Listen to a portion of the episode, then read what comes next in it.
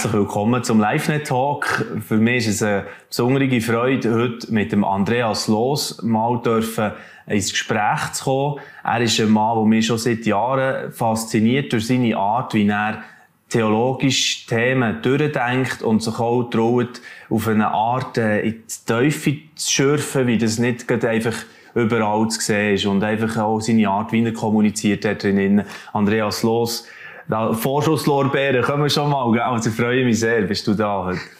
Florian, häng die Latte richtig hoch für mich.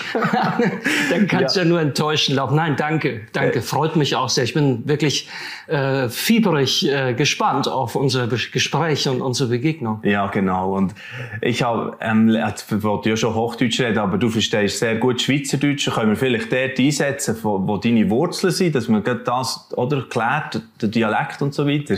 Ja, also ich erspare euch mein Schweizerdeutsch, obwohl ich mir manchmal einbilde, ich könnte es ganz gut, wenn ich es nur machen würde, weil ich bin schon seit 25 Jahren eigentlich in der Schweiz und, äh, und lieb's hier, also wirklich total klasse. Komme aber ursprünglich aus der Mitte äh, Westdeutschlands, also so zwischen Dortmund, Frankfurt und Köln mittendrin, gibt's ein Gebiet, das heißt Siegerland, Siegen so heißt die Stadt, der Fluss Sieg, äh, eines der dicht bewaldetsten Gebiete Europas, Südwestfalen nennt man das. Eine tolle Region übrigens, die ähm, vor 150 oder keine Ahnung wie viel Jahren eine riesige Erweckung erlebt hat, wo also die Kneipen zugemacht wurden und was weiß ich alles und, und Leute echt äh, zum Glauben äh, an, an Jesus äh, gekommen sind in, in einer sehr transformativen transformierenden Art und Weise. Ja, schön.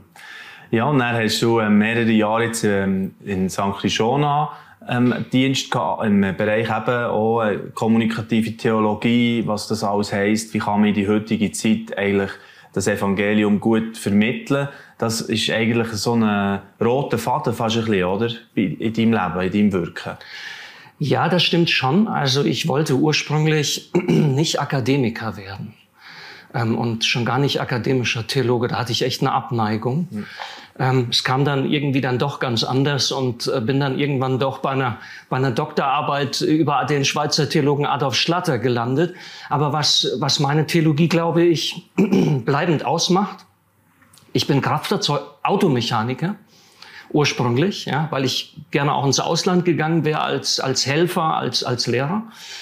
Und ähm, so diese Vermittlung zwischen akademisch-wissenschaftlicher Theologie und dem ganz normalen Leben in dieser Welt.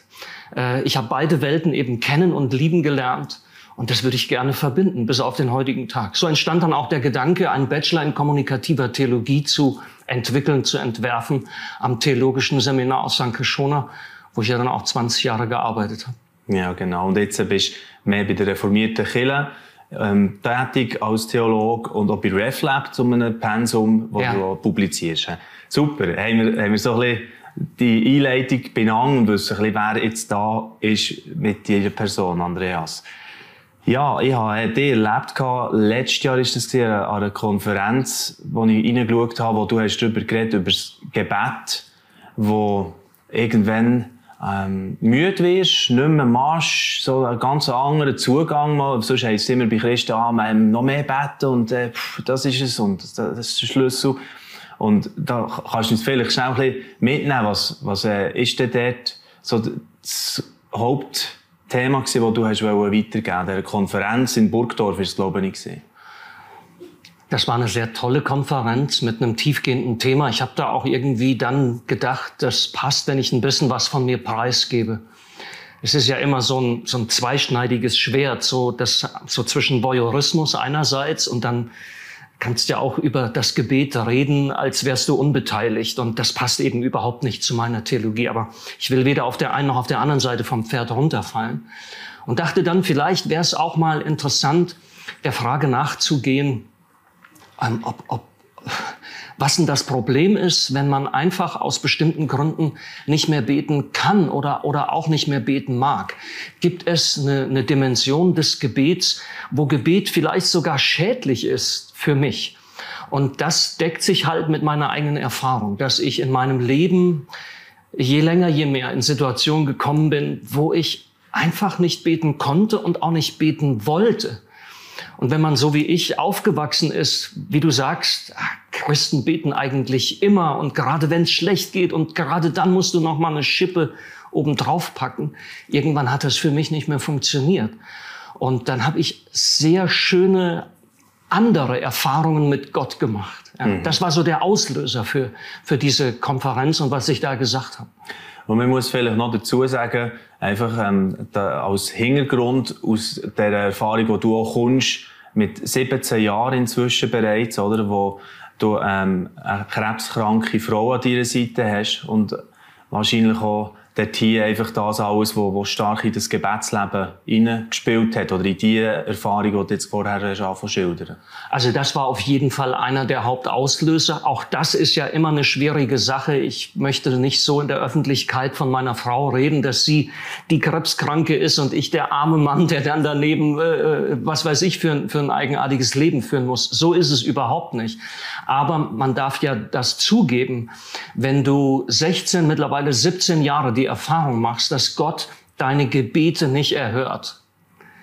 Also irgendwann musst du dir da mal Gedanken machen. Ähm, und ich konnte, konnte diese, diesen, diesen Graben nicht ständig überspringen. Ich konnte nicht einfach weiter glauben, wie ich es mal, mal geglaubt hatte.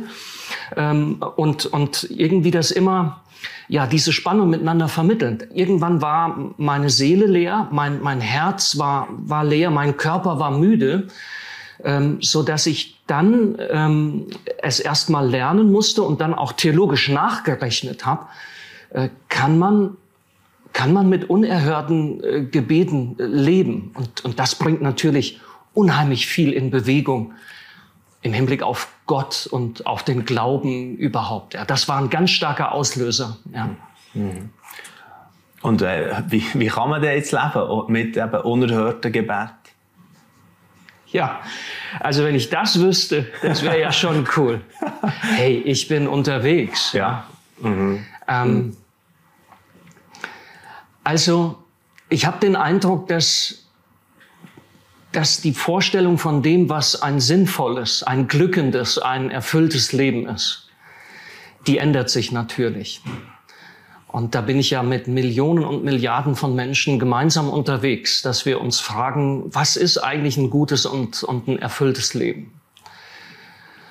Und wenn man das in dieser Gesellschaft fragt, dann bekommt man ja sehr, sehr schnell so diese Antworten, dass man sagt, ja, wenn du eine gute Bildung hast, wenn du einigermaßen abgesichert bist, Gesundheit ist eine, eine Ressource, die ganz wichtig ist so für ein erfülltes Leben.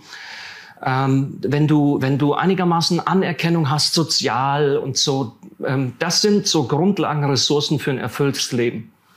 Der Soziologe Hartmut Rosa, der hat ja dieses tolle Buch Resonanz geschrieben, ja, und er sagt eben auch, das ist unsere Ressourcenfixierung.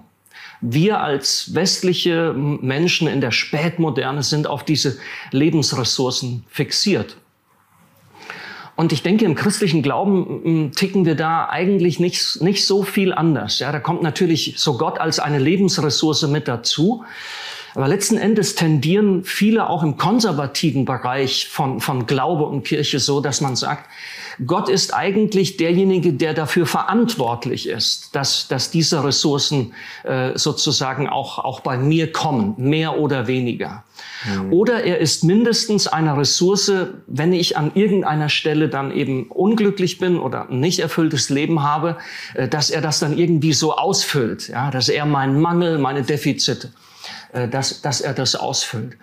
Und ähm, ich finde also, mit unerhörten Gebeten zu leben bedeutet, dass du anerkennst, dass du es erstmal anerkennst, und das ist nicht einfach. Anscheinend hat sich Gott entschieden, eine Welt zu erschaffen, in der es nicht immer, nicht immer nur gut geht. Ähm, ähm in der Dinge möglich sind, die das Gegenteil von Leben sind. Ähm, Leiden, Not, Mhm. Letzten Endes die Vergänglichkeit des Lebens und das Sterben. Das ist für mich so die unterste Schicht, ja. dass man da klarkommt. Gott, wenn ich ihn, wenn es Gott gibt und wenn er der Schöpfer dieser Welt ist, dann hat er sich irgendwie entschieden, eine Welt zu erschaffen, in der Dinge möglich sind, wo ich denke, die sollten aber doch eigentlich nicht ein Teil meines Lebens und dieser Welt sein. Das ist so die unterste Basis. Um dann zu entdecken, Aber mitten in all dem machen wir doch Erfahrungen des Glücks und machen Erfahrungen des Sinns. Und das erklärt jetzt zum Beispiel nicht, warum meine Frau krank geworden ist. Überhaupt nicht. Das wäre absurd. Ähm, aber es ist doch ein Geheimnis, dass Gott anscheinend in der Lage ist, aus jeder Lebenssituation immer wieder neu Glück und, und Sinnvolles und Schönes und Gutes hervorzubringen. Hm. Und dafür achtsam und wachsam und sensibel zu werden, das ist die, die Kunst, die ich irgendwie ein bisschen lernen durfte. Ja, genau. Ja, jetzt ist ja so, dass wir ähm, gerade auf Ostern her auch äh, ein grösseres Interview mit dir publizieren in unserer äh, Jesus CH Print, die 60. Ausgabe. Und äh, dort hier geht es auch um die Themen, unter anderem, also auch, was du auch erzählst, natürlich eben, gerade weil es auf Ostern her geht, auch mit der Dimension, ja, was ist denn, wenn das mit dem Sterben und, und äh, aber Jesus hat es überwunden und die Kraft von der Liebe, die stärker ist und so weiter, da, das alles drin. Aber ich komme gleich nochmal auf den Aspekt auch drin, drin zu reden, ähm, vom Heilig oder Heilig, der ausbleibt. Und äh, da hat, haben wir auch eine spannende Frage drin platziert. Hat Jesus den Lieblingsmenschen, den er hält, und andere nicht? Also ich gebe die einfach hier in diesem Rahmen gerne mal dir weiter. Also natürlich bin ich sofort geneigt zu sagen, unter keinen Umständen hat Jesus irgendwelche Lieblingsmenschen gehabt. Ähm, und die hat er dann bevorzugt behandelt und die hat er dann geheilt und den anderen halt nicht. Also ich glaube, da war Jesus sehr, sehr unparteiisch. Ich finde das so sympathisch, wen er alles einfach so geheilt hat. Das Krasse bei Jesus ist ja, also bitte korrigier mich, aber Jesus hat nie einen Menschen, der mit seiner Not, mit seiner Krankheit zu ihm gekommen ist. Jesus hat einem, einem solchen Menschen nirgendwo den Sinn dieser Krankheit erklärt. Also eigentlich, ja. eigentlich die einzige Antwort, die Jesus auf Krankheit gegeben hat, ist wirklich, er hat geheilt. Das bedeutet aber überhaupt nicht, dass Jesus äh, jeden geheilt hat. Und jetzt diese Frage, ich würde jetzt nicht sagen, ähm, er hat da Lieblingsmenschen und, und da, da unterscheidet er. Und doch glaube ich, Jesus hat Lieblingssituationen, in denen er heilt. Mhm. Und ein Teil dieser Lieblingssituation ist, wenn unterschiedliche Faktoren zusammenkommen. Und deshalb kann es sein, dass Jesus nach Nazareth kommt, in seine Heimatstadt. Und das heißt, er konnte nicht heilen. Er konnte kein Wunder tun, weil die Leute, es herrschte dort ein Geist und die Leute waren in einer Stimmung, die Leute waren gepackt von etwas, was, was es einfach nicht, nicht möglich gemacht hat. Und ich finde das äußerst sympathisch, dass Gott in, auch in Jesus Christus nicht einfach herkommt und willkürlich sozusagen gewaltsam heilt. Es wäre ja ein Widerspruch in sich, wenn er das tun wird. Es braucht also sogenannte, ich nenne sie jetzt mal spontan, Lieblingssituationen von Jesus, wo bestimmte Dinge stimmig miteinander ins Schwingen geraten. Also äh, äh, er ist da mit seiner heilenden Gegenwart. Ja? Und die Menschen sind aber auch da. Und sie haben zum Beispiel auch Lust, Krankheit loszuwerden. Es gibt ja auch gute Gründe, dass du deine Krankheit nicht loswerden willst. Du kannst ja mit Krankheit auch ein gutes Geschäft machen. Du kannst Aufmerksamkeit generieren. Oder du bist sonst irgendwie verstrickt. Ja? Ähm, zu dieser Situation gehört vielleicht auch, dass du selber gar nicht so sehr glaubst, dass du geheilt äh, werden kannst oder dass es nochmal anders wird. Aber du hast vier Freunde, vier Jungs, ja, ähm, die sagen, wir glauben für den. Wir bringen, wir bringen unseren fünften Freund in der Matte auf der Bahre zu Jesus. Genau. Das sind für mich so ähm, ein paar dieser Aspekte, Faktoren, wenn die in einer Situation zusammenkommen, das würde ich sagen, das ist die Lieblingssituation, in der musst du damit rechnen, dass, dass ein Wunder geschieht. Wow, sehr schön. Das das habe ich mir wirklich äh, so noch nie überlegt. Aber man, merkt auch, es hat durchaus auch, auch strategisch manchmal, äh, habe ich das Gefühl, Aspekte. Übrigens auch, wenn ich jetzt ähm, The Chosen, die Serie schaue, wo wir ja auch äh, die Zeitungsausgaben ein bisschen drumherum bauen, mit, mit äh, diversen so Bezügen zu dieser Serie The Chosen. Und dort sieht man das auch gut. Zum Beispiel in dieser einen Episode, wo der Mann am Teich Bethesda geheilt wird und wie das dann äh, ein ganzes Umfeld eben ähm, äh, beeinflussen, oder? Impact breit hat und wie, das Timing perfekt ist eigentlich, dort hier rein äh, mit dem Heilungswunder zu kommen. Also das spielt wirklich eine Rolle. Absolut, weil äh, ähm, das, das siehst du überall. Es breitet sich irgendwie Geschichten aus, dass Menschen im, in der Begegnung mit, mit dem Mann aus Nazareth Heilung erlebt haben. Das macht was mit dir. Das, das ähm, kreiert, das inspiriert uns im wahrsten Sinne des Wortes zu dieser Erwartungsbereitschaft. Es könnte doch auch sein, dass wenn ich ihm begegne, dass da auch etwas mit mir passiert. Aber dann hast du auch eben andere, andere Geschichten. Ich komme mal zurück, da diese, die Geschichte von dem Gelähmten. Ja. Da heißt es am Anfang des Markus, Markus Evangeliums ist, glaube ich, er ist in Kapernaum und er heilt. Und dann kommt dieser Messias auf den Gedanken und sagt, so jetzt ziehe ich mich zurück in die Stille, ich will beten, ich will mit meinem Vater. Und die Jünger sagen, no way, du kannst dich doch, die Menge wartet auf dich. Und Jesus sagt, ja und? Und er, er zieht sich zurück. Das heißt, wenn du zwischen den Textzeilen liest, viele Menschen, die da in der Schlange standen und gewartet haben, dass jetzt sie auch drankommen, die sind an diesem Abend wieder nach Hause gegangen. Und dann heißt es, ein paar Tage später kommt Jesus wieder zurück. Und ich verstehe die Geschichte so, die vier Jünger, die, die, die vier Freunde waren mit ihrem Gelähmten auch in der Schlange und, und urplötzlich war der Heiland weg. Der Heiler war weg. Und jetzt sagen die aber, Moment, der ist wieder zurückgekommen, da hinten im Haus. Und dann sagen die, wir stellen uns unter keinen Umständen hinten in der Schlange an. Die drängeln sich durch, die steigen Jesus aufs Dach, machen ein Loch ins Dach, weil sie sagen, wir wollen, dass der dem vor die Füße, auf die Füße fällt. Und das ist diese Erwartungsbereitschaft, das ist dieser Spirit, das sind die Vibes, das hat nichts mit Lieblingsjüngern oder Lieblingsmenschen zu tun, aber ich glaube, das ist das, was Jesus irgendwie auch spüren muss und spüren will von uns ja. in manchen Situationen. Ja. Wow. Hey, sehr schön. Und ähm, Andreas, wir haben äh, im Vorfeld ja schon ein bisschen darüber gehabt, eben das ganze Spannungsfeld, das du äh, einerseits im Gebetsleben sehr schön aufgezeigt hast, auch ähm, eben in der Predigt, die ich dann gehört habe, im Rahmen von dieser Bewegung Plus Konferenz. Können wir den Link auch noch einbetten, gerne, dass, dass man dort auch reinschauen kann, für die, die es Wunder nimmt.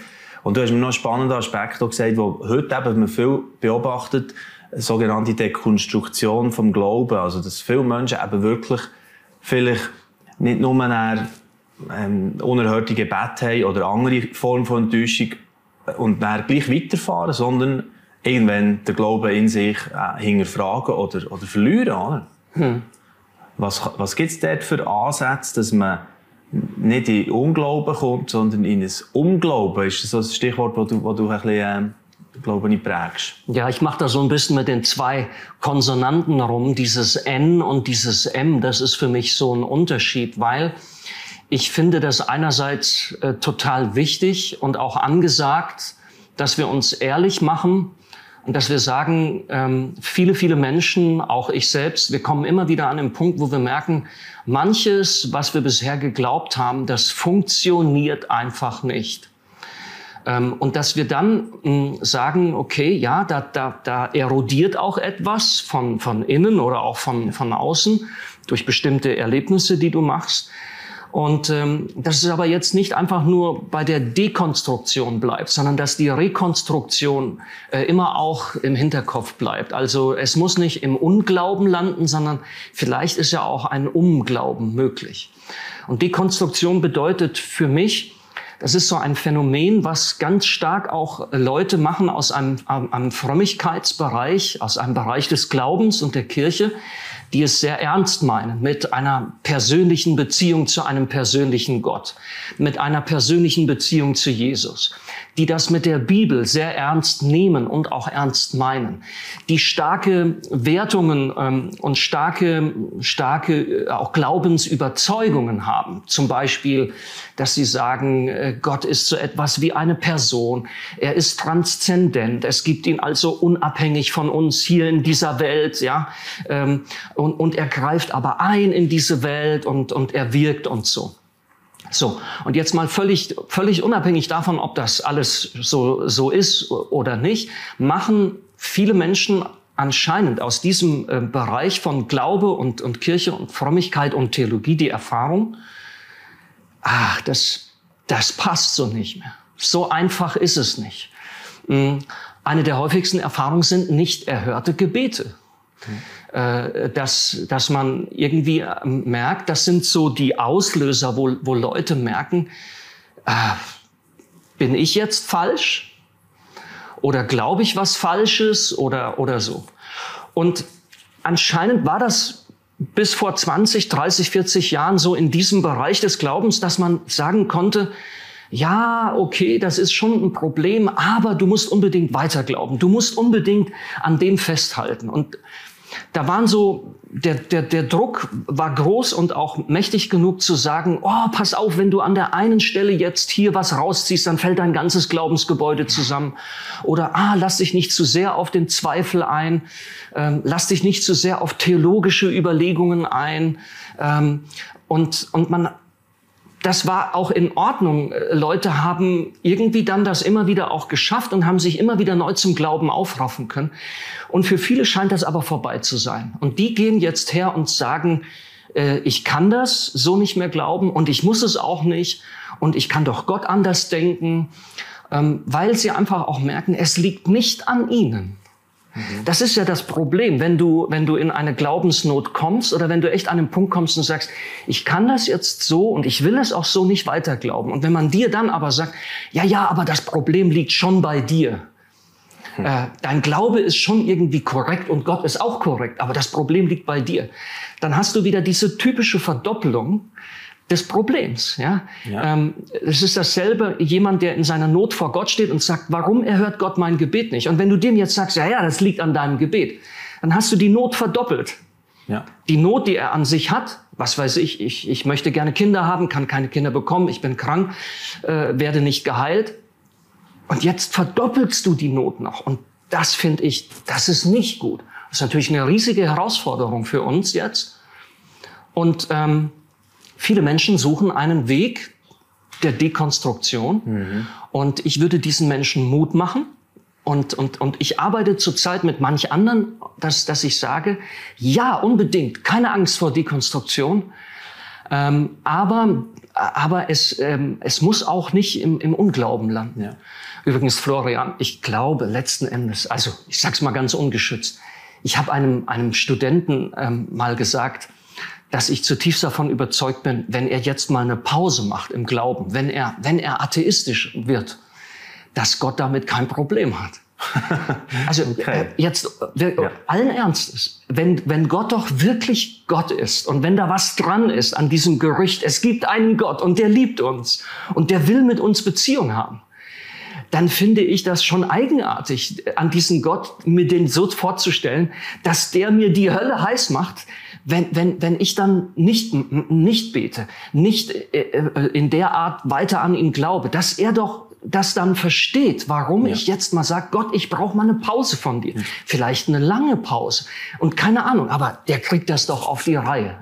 Ja. Möglicherweise können wir jetzt sagen, ist ein äußerer Faktor für das jetzt gesehen, wo man eben stärker beobachtet, dass wir schon eine Zeit mit Corona und so hatten, wo vielleicht Zeug hat die Oberfläche gespielt, oder, wo, wo schon vorher wäre rum gewesen. Und man sich vielleicht mehr dafür hatte, jetzt, jetzt dort hier auch ein bisschen ehrlich zu sagen, oh, es zieht mich gar nicht mehr jeden Sonntag killen. Oh, äh, oder, und, oh, dann irritiert das zuerst mal einem selber und dann das Umfeld und so weiter, oder nicht? Könnte so? Ich glaube, dass äh, in den letzten Jahren durch auch durch die, durch die unterschiedlichen Krisen, die wir haben. Wir haben eine Ökokrise, die ist bedrohlich. Wir haben eine Psychokrise in dem Sinne, dass ganz viele Menschen die Art, wie wir heute leben, nicht mehr auf die Reihe kriegen und sind überfordert und brennen aus, landen in der Depression. Wir haben, wir haben die, die, die, ähm, die internationale Krise mit, mit dem Ukraine-Krieg. Wir haben, äh, wir haben die Corona-Krise gehabt. Ich glaube, dass das für viele Leute echt eine Erfahrung war, ähm, ein Stück weit auf die Welt zu kommen und zu sagen, das Leben ist unberechenbar. Ähm, und sie konnten das eben nicht verbinden mit einem Gott, der alles herrlich regiert und der alles gut führt und, und der einen guten Plan hat für uns, sondern sie haben einfach gesagt, wir müssen das mal anerkennen. Das ist schon eine heftige Bedrohung. Ja, und dann haben sie vielleicht auch, wie du andeutest, die Erfahrung gemacht, was fehlt denn eigentlich, wenn Gott fehlt? Also wenn Gott fehlt im Sinne von äh, die Institution Kirche und Gemeinde, brauche ich die? Mhm. Das ist ein großer Trend, dass viele Menschen heute äh, die Erfahrung machen, für meinen lebendigen Glauben und dass sich das auch lebendig anfühlt, brauche ich die Institution nicht mehr, die mir vorgibt, was und wie und wo und wann ich zu sein und zu glauben habe. Also äh, das sind Umwälzungen, die jetzt mitten im Gang sind. Ich, ich glaube, diese Dekonstruktionsreisen, die viele auch jüngere Menschen jetzt unter die Füße nehmen, die hat durchaus auch damit zu tun. Und ich möchte eine Theologie, die die Menschen auf dieser Reise begleitet. Also das auch mit dem, was jetzt ihr eben am Wirken seid bei RefLab und so weiter, wo ihr ja auch in die Lebensrealität wieder reinkommt und hier anknüpft, ist vielleicht ein bisschen das, wo, wo die Kirche dorthin müsste aufbrechen jetzt auch, oder? Als Institution, in neue, neue Formen. Das sagt man immer so leichter her, aber, aber äh, der Weg ist natürlich äh, unglaublich, äh, ja, schwer, merkt man oder? Viel aufzubrechen, viel Hürden. Und weißt du, das finde ich total interessant. Die alten Grenzen funktionieren hier überhaupt nicht mehr. Du kannst atheistisch, humanistisch eingestellt sein. Du kannst Kirchen und Gemeinde fern sein. Du kannst landeskirchlich orientiert sein, freikirchlich. Du kannst evangelikal, postevangelikal. Hast du nicht gesehen, kannst du sein. Alle Menschen in diesen Bereichen machen eine ähnliche Erfahrung. Die, die irgendwie äh, äh, jahrelang so dieses, diesen Mythos geglaubt haben, das Leben wird immer moderner. Wenn es moderner wird, schreitet der Säkularisierungsprozess voran. Wir brauchen Gott eigentlich nicht mehr. Die machen auch die Erfahrung der Dekonstruktion und sagen, Hä? wir haben ein neues äh, Verlangen nach, nach Religiosität, nach Spiritualität, das kann ja nicht alles sein, ja. Die machen auch ihre Dekonstruktion durch. Und in der Tat, sowohl die, die reformierten Kirchen, wie auch die katholische Kirche, alle Kirchen, auch die Freikirchen, machen die Erfahrung, äh, es braucht uns als Institution äh, nicht mehr oder braucht es uns doch. Und sie müssen sich auch alle ihr Herz in die Hand nehmen und müssen das auch zugeben. Ja, vielleicht liegt die Zukunft in einer, in einer neuen, weniger institutionell verfassten Form von Spiritualität und Glaube. Und das ist natürlich die heiße Frage, was trägt dann die Institution Kirche dazu bei, dass das gelingt? Und wo, ich glaube, wir werden aber an manchen, an manchen Punkten noch einmal die Rückkehr auch einer Institution, von Institution erleben, weil, also ich sage mal provokativ, der Heilige Geist liebt es, sich zu verleiblichen. Und der Heilige Geist liebt es, sich Wohnungen zu schaffen, in denen er wohnt. Ja. Landeskirchlich, freikirchlich, egal, querbeet. Ja. Der Heilige Geist ist kein Gespenst. Was jetzt da ist, huch, da ist er wieder weg. Äh, die Gegenwart Gottes im Heiligen Geist möchte Wohnung finden und Institutionen sind immer wieder lebendige, geisterfüllte Wohnungen Gottes, wo Menschen ihm begegnen in Ritualen, in, in, in, in einer Gemeinschaft, wo man zusammen glaubt. Und ich glaube, die Institutionen, die, die mal vom Geist erschaffen worden sind, machen leicht den Fehler und denken, so, das ist es jetzt. Aber du kannst den Geist nicht an die Kette der Institution legen. Das kann sein, dass der Geist schon ausgezogen ist und wir merken es ein bisschen später. Aber ich kann mir nicht vorstellen, dass, äh, dass der Geist das aufgeben wird. Er wird sich immer wieder neu Formen, Gefäße und auch Institutionen schaffen, aber die sind nie für die Ewigkeit. Oder? Ja, das ist absolut äh, sehr schön äh, formuliert. Also es führt aber wieder zurück in die Gemeinschaft. Er, er sucht das wieder und das ist ja auch zutiefst einfach wenn man etwas kann darüber aussagen kann, es ist äh, auf Beziehung angelegt. Also Gott ist immer, das ist ja in Gott drin, in seinem Wesen, von Anfang an. Und das ist äh, so äh, interessant, dort eben, ja, offen zu werden für neue Wege, wo, wo da am Laufen sind bereits und wo wir spüren, oh, ein paar Sachen können wir noch nicht so genau sagen, wo führt das her. Übrigens so spannend, darum fasziniert mich eben das Phänomen der Chosen so, weil es einfach äh, mal die Fernsehgeschichte erstens, wo, wo die Leute so drauf äh, abgehen oder, oder äh, das zusammen jetzt feiern.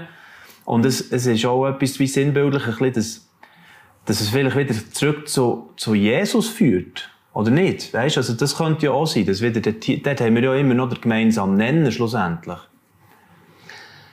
Ja, also ich glaube, diese Faszination, die da von Jesus, dem geisterfüllten Par excellence, ausgegangen ist und über die Jahrtausende auch ausgegangen ist und äh, auch heute ausgeht. Ich glaube, aus der Kiste kommen wir zum Glück nie wieder raus. Äh, dafür nennen wir uns ja auch Christen, egal ob man jetzt konservativ oder liberal oder, oder, oder was weiß, oder, oder posttheistisch oder all diese Labels, die es da ja gibt. Ähm, diese Faszination, diese Faszination hast du bei, bei, bei Leuten, die, die äh, jetzt wie der Philosoph Nietzsche, äh, dem christlichen Glauben sehr skeptisch äh, gegenüberstanden, aber von Jesus waren diese Menschen äh, bleibend, bleibend fasziniert. Das Interessante finde ich nur, du kannst nicht mehr Copy und Paste machen. Und das siehst du jetzt an The Chosen. Du kannst dich nicht einfach hinsetzen und die Bibel so vorlesen, wie sie uns gegeben ist, sondern das ist jetzt eben Heiliger Geist. Der Heilige Geist, durch den Jesus auf diese Erde gekommen ist, in dem er ge äh, gelebt hat, in der Kraft dieses Geistes, in dem er äh, nicht nur geredet, sondern wirklich gehandelt hat. Das ist eben derselbe Geist, äh, von dem Jesus sagt, gut, dass ich weggehe, damit er kommt. Ja, hochinteressant. Also es gibt, ich sag's, das ist vielleicht jetzt provokativ, wenn ich das sage, bitte nicht falsch verstehen. Es gibt eine falsche Jesus-Versessenheit, die übersieht, dass Jesus selbst gesagt hat, für die Zukunft wichtig ist der Geist Gottes. Und jetzt sehe ich in so einer, in so einer Serie, The Chosen, den Geist Christi, den Geist Gottes am Werk. Also, modernste Technik, ähm, modernste Kommunikation, äh, zeitgemäße Ästhetik, die holen den runter so sehr ins Menschliche, dass du ja dir die Augen reibst und denkst, wie menschlich kann ein Gott sein und wie göttlich kann ein Mensch sein? Urplötzlich dieses wahrer Gott und wahrer Mensch. Du erlebst es, aber warum erlebst du es? Nicht, weil es ein toter Buchstabe ist, sondern weil durch ein neues Medium, was jetzt nicht identisch ist mit der Bibel, aber durch ein neues Medium dieser Serie spricht der Geist Jesu Christi anscheinend wieder zu Menschen und sie sind begeistert und, und downloaden sich das Ding millionenfach. Ist das nicht interessant? Ja. Es ist hochinteressant. Also das finde ich auch. Und es ist direkt jetzt so eine Einladung, uns noch ein bisschen mehr auf die Spur zu machen von diesem Geist und das werden wir machen. Wir äh, werden noch einen Folgetalk machen, weil es ist so schön, mit dir in Fahrt zu kommen, oder? Wenn man, wenn man über die Themen ein bisschen, äh, weiter nachdenken. Darum, es wird äh, eine Fortsetzung geben. Ich sage nicht genau, es wird äh, ein, ein Zeitchen dauern für euch, liebes Publikum, denn, weil auf Pfingsten her werden wir noch einmal so eine Session machen miteinander, wo wir dann eben uns vor allem auch über den Heiligen Geist noch mal ein bisschen Gedanken machen.